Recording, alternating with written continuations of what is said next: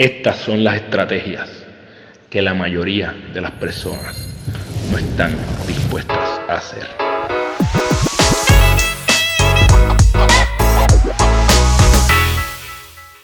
Esto es el GPS de tu vida, donde te comparto las estrategias que utilizo diariamente para ganar mi día y así ir trazando la ruta de mi vida. Te advierto, aquí nosotros compartimos estrategias que la mayoría de las personas no están dispuestas a hacer.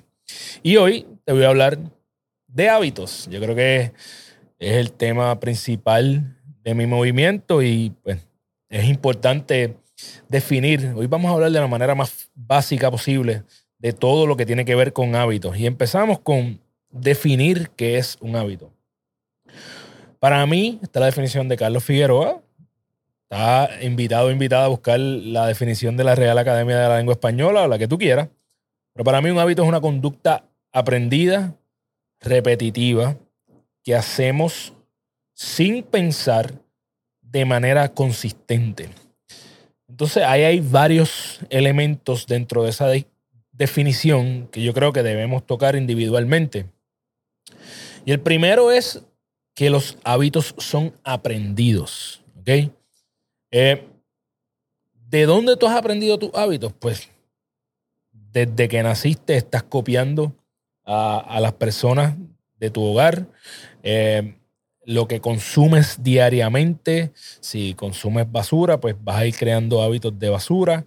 El, núcleo de, personas eh, de quien te rodeas constantemente va a influenciar tus hábitos para mí uno de los hábitos más importantes. Eventualmente vamos a hablar de eso. Eh, lo bueno de que sea aprendido es que tú puedes aprender cualquier hábito nuevo y puedes desaprender cualquier hábito que tú quieras sacar de tu vida. Así que eso es una buena noticia, o la primera buena noticia. Próximo elemento de un hábito es que es algo repetitivo, ¿verdad? No es un hábito si lo haces de vez en cuando. Un hábito es algo que tú haces continuamente.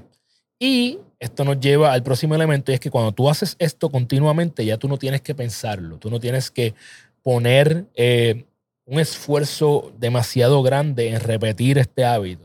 Cuando tú te levantas por la mañana, tú no tienes que decir, tengo que lavarme los dientes. Ya tú sabes que tú vas directamente, bueno, espero que lo hagas, ¿verdad? Que tú vas directamente a cepillarte los dientes en algún momento, ¿verdad? no tienes que poner demasiado esfuerzo en esto y es probable que no se te olvide. No voy a decir que está exento o exenta de que se te olvide porque pueden pasar situaciones, pero es muy probable que no se te olvide porque es un hábito que llevas demasiados años haciendo.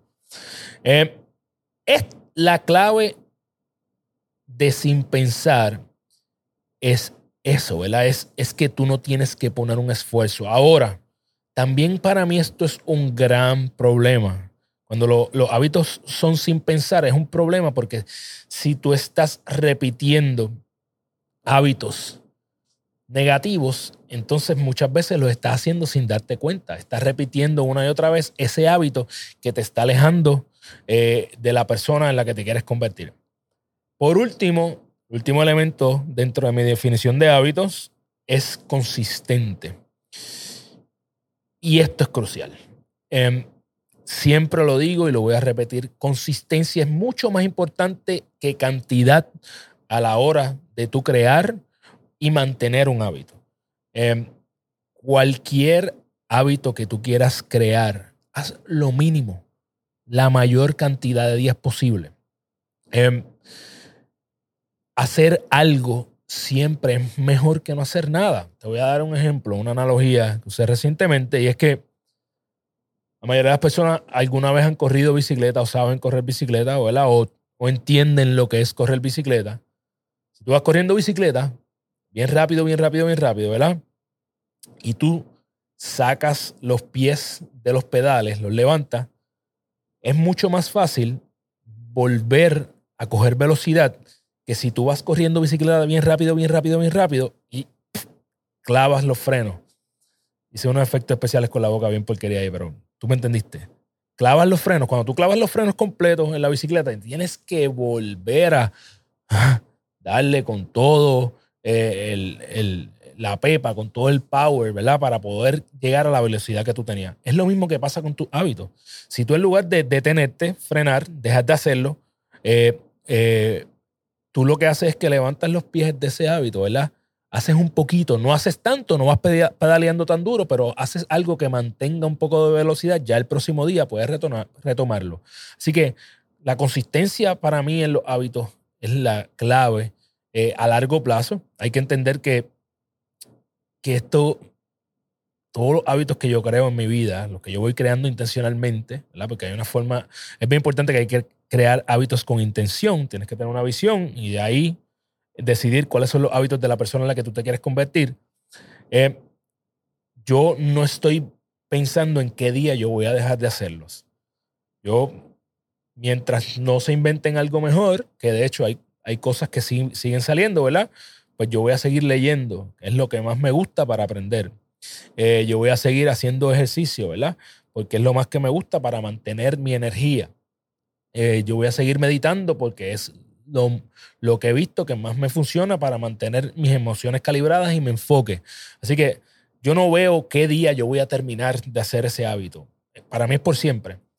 Hay muchos, muchas teorías distintas de cuánto tiempo toma crear un hábito si 21 días, 90 días, mira, lo primero que te voy a decir es que no es exacto. Voy a coger un episodio solamente para hablar de esa parte de los elementos de un hábito, pero no hay estudios que demuestren que es 21 días, ni 60 días, ni 90 días, ni un año. Va a ser diferente para cada persona. Cualquier persona que te esté diciendo que te toma 21 días crear un hábito, te está mintiendo. Te lo digo desde ahora. Puede ser menos que eso. Así que hablaremos de eso en su momento.